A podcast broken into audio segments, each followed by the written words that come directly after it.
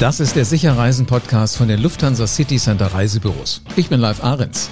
Kaum eine andere Branche wurde in den vergangenen drei Jahren ja so gebeutelt wie die Reisebranche. Pandemie, Krieg in der Ukraine. Da frage ich mich, wie es um Reisen eigentlich steht. Um Urlaub, um Business Travel. Was ist heute besser als zum Beispiel vor einem Jahr? Gibt's Last Minute eigentlich noch? Und welche neuen Ideen rund ums Unterwegssein gibt's jetzt eigentlich? Die Antworten findest du raus, wenn du jetzt dran bleibst. Markus Ort ist heute zu Gast im Podcast. Er ist CEO der Lufthansa City Center GmbH und er beobachtet natürlich alle Trends. Das wird also eine Analyse der Reiseszene, von der Markus uns jetzt erzählt. Hallo Markus. Hallo live. Du hast ja abstinent gelebt, was den Sicher Reisen Podcast angeht. Ne? Fast ein Jahr ist das her.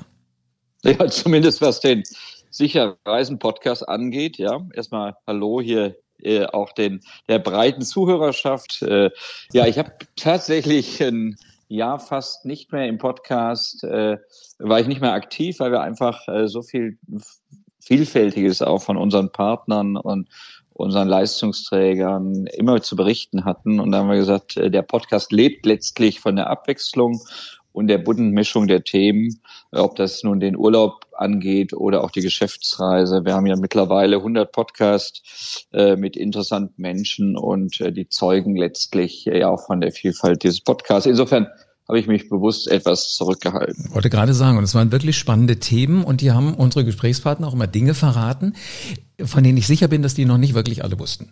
Also ob, ob das die neue, neuen Sitze bei der Lufthansa in den Fliegern sind, die ja dann irgendwann kommen werden, oder ob es auch mal wirklich so was ganz Kleines ist von der Destination. Manchmal, um ehrlich zu sein, bin ich froh, dass mich unsere Hörer nicht sehen, weil da ist mir auch so die Kinnlade runtergefallen. weil ich so spannend fand. Aber jetzt sag mal, was ist denn bei euch passiert im letzten Jahr? Also bei uns heißt ja letztlich, was ist in der Reisebranche passiert, weil mhm. wir sind ja stellvertretend für für Unternehmen, die in der Reisebranche aktiv sind, die in der Touristik aktiv sind, die den Menschen halt Urlaub und äh, ja eine gute Zeit verkaufen und die natürlich auch äh, für die Geschäftsreise stehen. Und äh, man kann es ganz kurz zusammenfassen. Das letzte Jahr hat deutlich wieder an Fahrt aufgenommen. Also äh, wir kommen ja aus den zwei schweren Corona-Jahren ähm, 20 und 21 und in 22 äh, fing zumindest äh, der, das Frühjahr schon sehr gut an mit äh, zunehmenden touristischen Buchungen. Der Sommerurlaub konnte ja auch von vielen dann äh, genossen werden und äh, auch Ende des Sommers lief dann so langsam die Geschäftsreise auch wieder los. Und das ist ein Zustand, der eigentlich bis heute auch äh, beibehalten wurde. Ne? Also wir sind da zufrieden. Wir sind noch nicht da, wo wir mal vor äh, Corona waren. Also ich glaube, das gilt für die komplette äh, Reiseindustrie. Das gilt nicht nur für uns, aber wir sind äh, sehr zufrieden, wie es angefangen hat und denken, dass sich das jetzt im Jahr äh, 23, also jetzt in den, in den nächsten Wochen und Monaten deutlich nochmal stabilisiert. Wenn du von Stabilisierung sprichst, also das, was ich von ganz vielen auch mal so gehört habe, auch in meinem Bekanntenkreis, wir haben Bock wieder, wir wollen Geschäftsfreunde treffen. Wir wollen sie nicht nur in Teams und Zoom und so weiter sehen. Und wir wollen auch wieder richtig schön in Urlaub fahren. Aber wenn ich mich zurückerinnere an das, was an den Flughäfen letztes Jahr war, wie, wie schätzen du das ein jetzt für dieses Jahr? Wird das nochmal so ein Chaos werden? Naja, gut, den Blick in den Rückspiegel macht man ja dann trotzdem. Ja, wir wissen auch im letzten Jahr, wissen wir alle, und es äh, war ja wirklich der größte Einschnitt, nachdem vermeintlich Corona überstanden war, dass dieser fürchterliche Krieg in der Ukraine begonnen hat. Und dann mhm.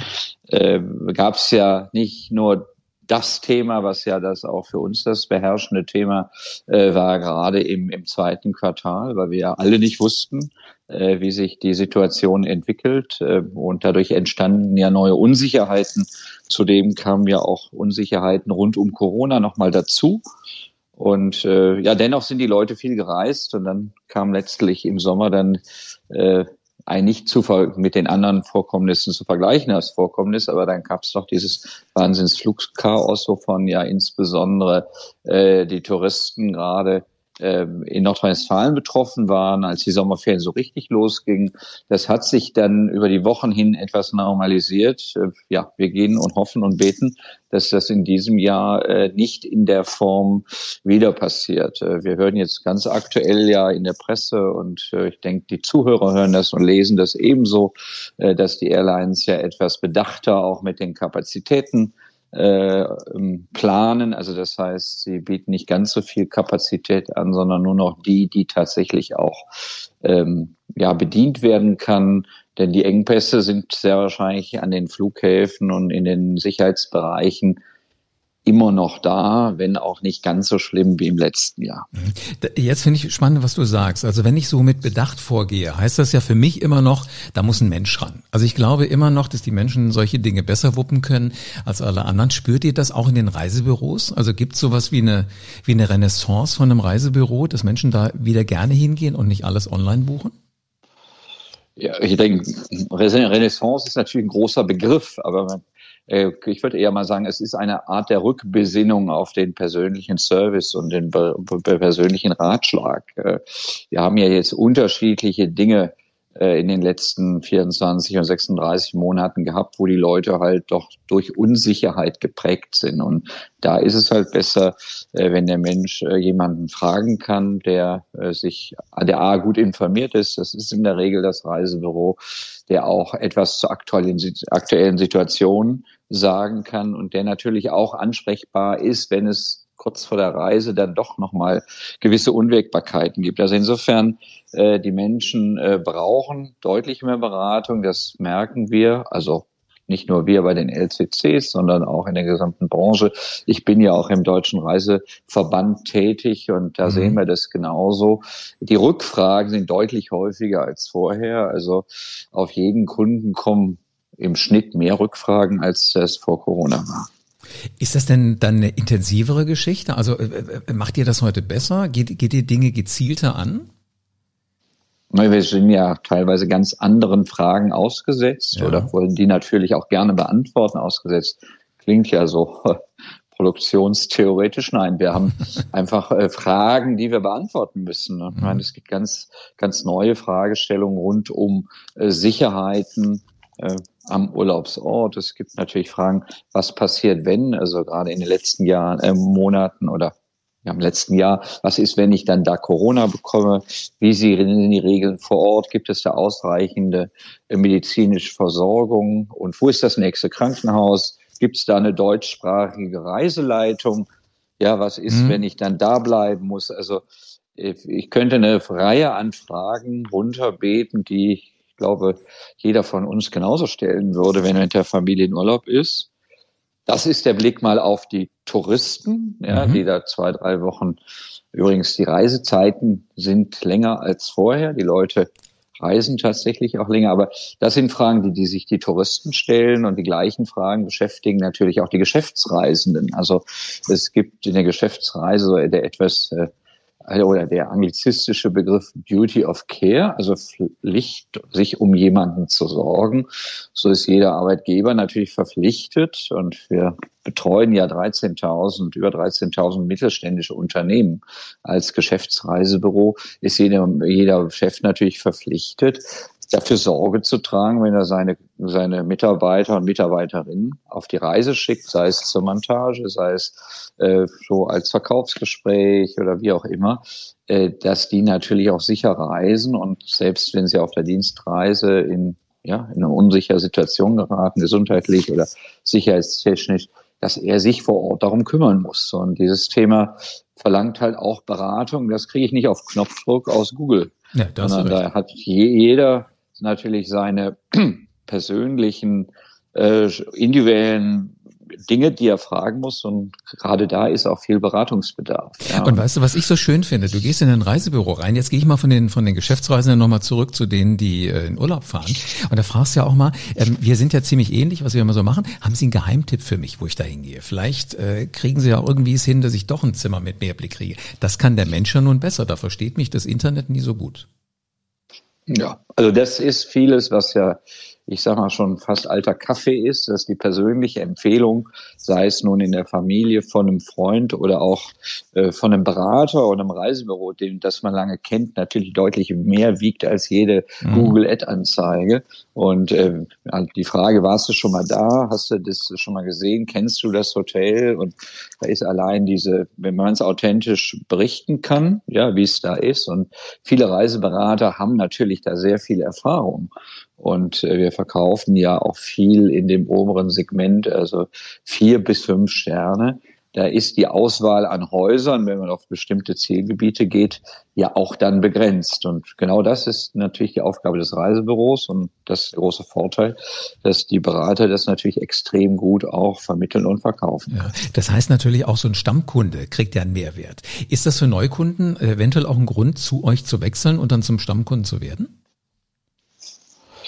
Naja, ähm, die Kunden orientieren sich ja häufig nicht an klassischer Werbung, sondern die orientieren sich ja heute sehr stark an dem Thema Empfehlungsmarketing. Ne? Und mhm. da ist, das wissen wir aus Google-Analysen, also da muss man dann wieder Google auch zur Rate ziehen, da ist die persönliche Empfehlung die wirklich Top Nummer eins, ja. Woran orientieren sich Kunden? An dem Rat vom Nachbarn, vom Freund, vom Arbeitskollegen, von wem auch immer.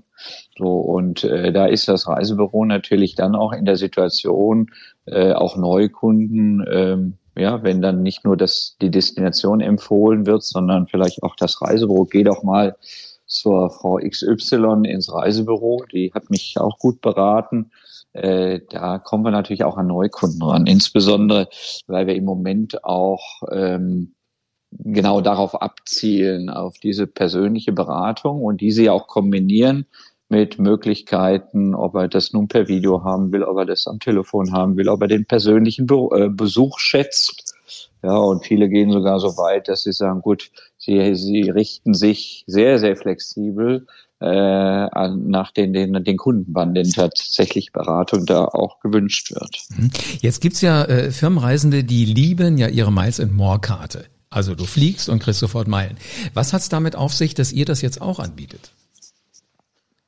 Ja, zum einen äh, ist ähm, Miles More ja das Bonusprogramm der Lufthansa beziehungsweise der der ganzen Airlines, die in die Lufthansa-Gruppe dazugehören. Viele Firmenreisen haben deshalb, wenn sie aus Deutschland reisen, aber auch im Ausland, sehr viele Punkte. Und wir haben für die Touristik, also für den Urlaub eingeführt, dass man auch bei uns ja im Geschäft oder ja, am Telefon, wie der Kunde bei uns halt bucht oder online sich das Thema Miles More halt auch gut schreiben lassen kann. Also ich mache ein einfaches Beispiel.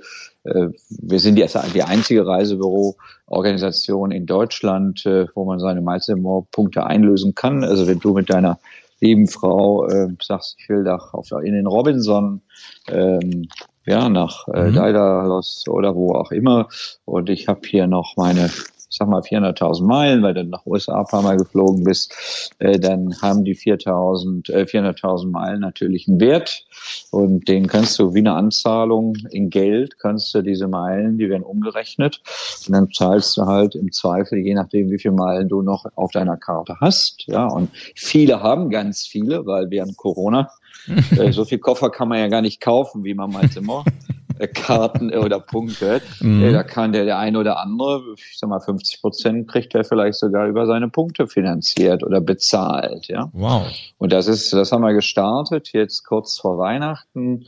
Äh, wir werden das, ähm, haben es ausgerollt, also das geht heute schon in allen unseren LCC-Büros in Deutschland und wir werden jetzt natürlich auch spezielle Kampagnen fahren, nämlich nicht nur äh, dass wir bei uns einlösen können, sondern auch bei jedem Kauf kann man auch Meilen verdienen.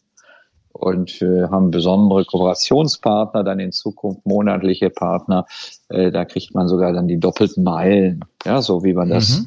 üblicherweise auch von der Airline kennt, wenn die irgendwas besonders incentivieren wollen, da gibt's halt die doppelten Meilen oder ab und zu auch die dreifachen Meilen. Oh, cool. Also ich, ich wette, jetzt wird bei dem einen oder anderen schon der Moment sein, wo wir sagen müssen, hallo, weiter zuhören lohnt sich, weil schon so die Zahnrädchen laufen.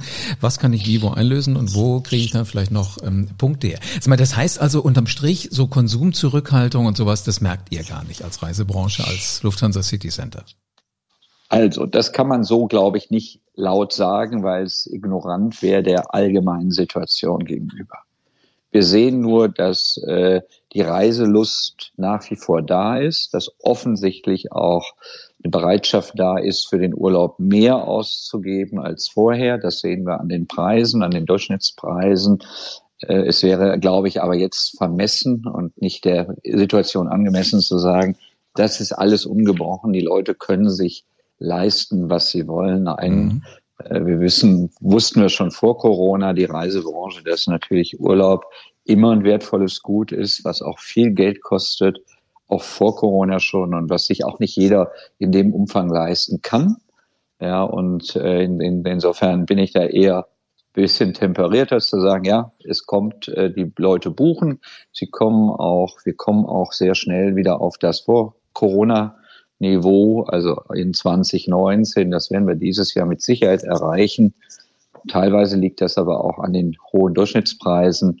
Aber es gibt natürlich auch viele Menschen, die dann doch gucken und für die die alternative Urlaub in Deutschland oder ähm, ja Urlaub äh, mit der Bahn und mit dem Bus oder auch der Urlaub ist, der dann erschwinglich ist. Also man kann das nicht über einen Kampf äh, scheren und es ist einfach, Urlaub ist, äh, ist ein wertvolles Gut und äh, zumindest der Sommerurlaub steht ja bei vielen Familien und Konsumenten ja doch echt an erster Stelle. Mhm.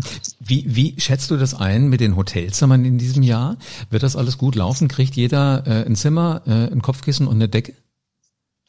Ja, ich denke schon. Ne? Also es ist allerdings äh, im Moment erkennbar, dass die, ähm, dass die Frühbuchersaison, also das, ne, die letzten vier mhm. Wochen waren ja früher, ich würde sagen, da, äh, da brummte die Bude früher in den Reisebüros. In den ersten vier Wochen waren ja immer die Frühbucher alle Mann äh, schon im Reisebüro und haben gebucht. Also früher hat man gesagt, rund 80 bis 90 Prozent haben schon im Januar gebucht. Das war eine ganze Zeit lang, hat sich das gedreht in so eine Last-Minute-Saison, dass auch vielleicht 30, 40 Prozent dann erst um Ostern anfingen zu buchen. Aber das hat sich jetzt dieses Jahr wieder gedreht. Also die Leute haben gelernt, dass gute Hotels dann doch knapp werden, dass Flugkapazitäten vielleicht auch nicht mehr, noch nicht so sind wie mal vor Corona. Mhm. Insofern verzeichnen wir gerade in den letzten vier Wochen dann doch enorm viel Buchung.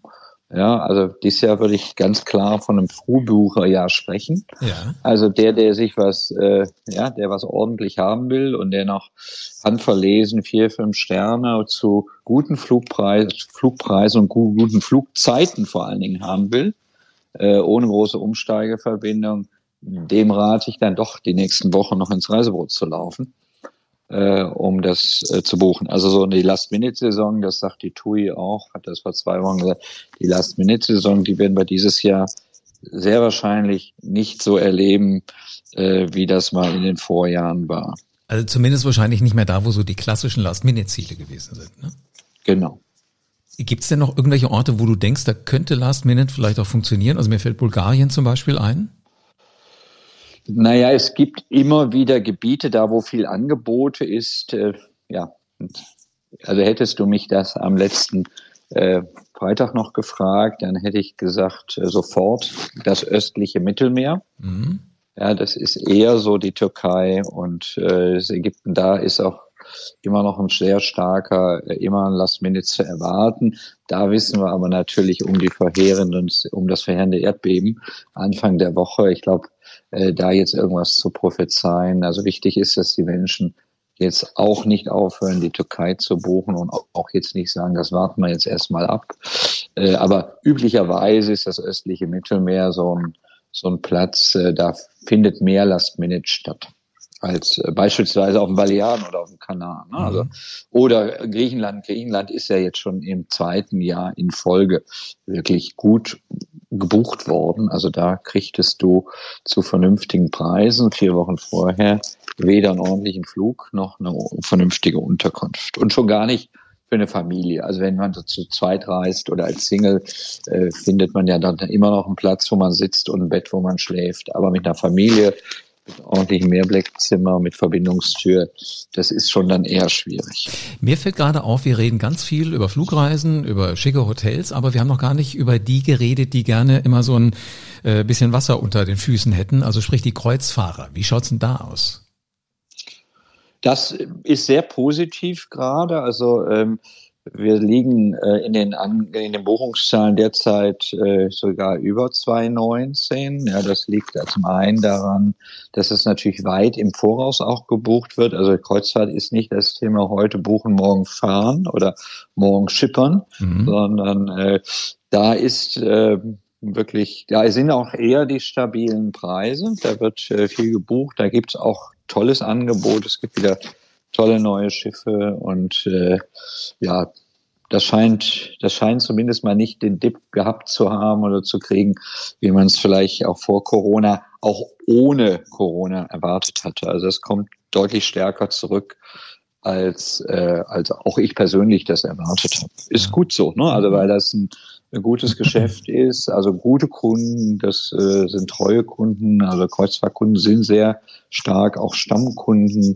Äh, Kreuzfahrtberatung bedarf auch guter Beratung, also da die richtige Kabine im Internet zu finden, also da suchst du eher mal ja, also das, mhm. ja gut, führen wir nicht weiter aus. Also das ist einfach mal in einem vernünftigen Beratungsgespräch. Das dauert dann auch.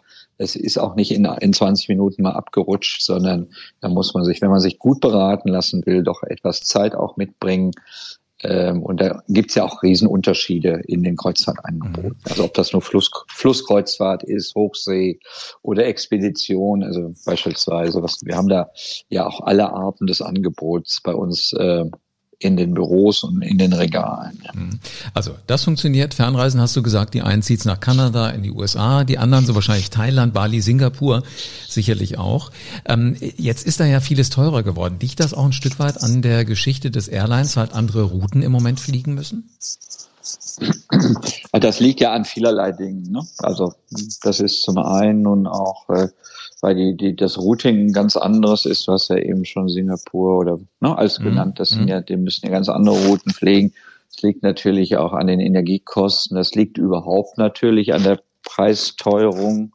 Das liegt, äh, wir wissen alle, dass Personal nicht nur knapp, sondern auch deutlich teurer geworden ist. Also es gibt, glaube ich, da ganz, ganz viele Facetten und es äh, liegt sicherlich auch daran, dass einfach äh, dieser Billigwahn ne, à la Ryanair und EasyJet nun dann doch auch ein Ende irgendwann mal hat, ja, dass auch das Angebot an so Kampfpreisen zumindest mal derzeit nicht mehr so auf dem Markt ist und sich das Preisniveau nicht immer weiter noch nach unten, nicht nach oben schaukelt, sondern nach unten schaukelte. Und damit ist ja keinem gedient. Und Absolut, äh, deshalb, ja. das hat viele Facetten und auch der Kunde schätzt natürlich jetzt auch dann doch ein bisschen mehr Qualität. Das sehen wir ja auch äh, wieder bei den Businessreisen. Also das hatte ich, glaube ich, schon letztes Jahr mal in einem Podcast gesagt. Also es wird dann doch häufiger auch mal die Business Class wieder oder auch die First Class gebucht, weil äh, ein bisschen mehr Privacy will man dann doch. Gerade jetzt mit Ausgang von Corona haben viele gesagt, will ich dann doch ein bisschen mehr Abstand auch im Flieger haben. Und ja, viele reisen seit langer Zeit auch wieder das erste Mal Langstrecke, gerade die Geschäftsreisen, und die sagen, okay, jetzt das erste Mal, dann muss ich nicht auch hinten mich in die Economy reinsetzen. Wenn ich dir so zuhöre, Markus, äh, bin ich mir sicher, du arbeitest in der schönsten Branche der Welt. Lass uns doch noch mal ein bisschen nach vorne gucken. Wie geht das weiter im übernächsten Jahr, 2024? Hast, hast du, guckst du so weit weg nach vorne? Ja, wir müssen natürlich so weit gucken, weil wir ja auch planen und am Ende des Tages wird ja auch heute schon für übernächstes Jahr gebucht. Ja, ich hatte ja eben die mhm. Kreuzfahrten gesagt, also viele Kunden buchen halt auch, das sind die nicht, nicht unüblich, ja, dass viele äh, Studienreisen und Kreuzfahrten auch 18 Monate oder 24 Monate ähm, im Voraus buchen. Ich denke, das Thema Fernreisen kommt dann wieder richtig durch. Also wir sind ja noch gehandicapt, was das Thema Fernreisen angeht. Also nicht jedes Land ist offen, nicht jedes Land ist einfach mit einer klassischen Studien- und Fernreise schon so bereisbar, wie das vorher war. Also ich glaube, äh, da wird äh, wieder viel Normalität einziehen. Äh, wir haben ja aus der Demografie haben wir ja unglaublich viele, viele Menschen, die jetzt äh, in die Rente reingehen oder in der Rente sind, die ein hohes verfügbares äh, ja, Einkommen haben oder Rentnereinkommen oder Vermögen, äh, die gerade ja, mal auf die Kreuzfahrt gehen, zusätzlich noch eine Studienreise machen. Und das sind alles Dinge, die bedürfen der Planung.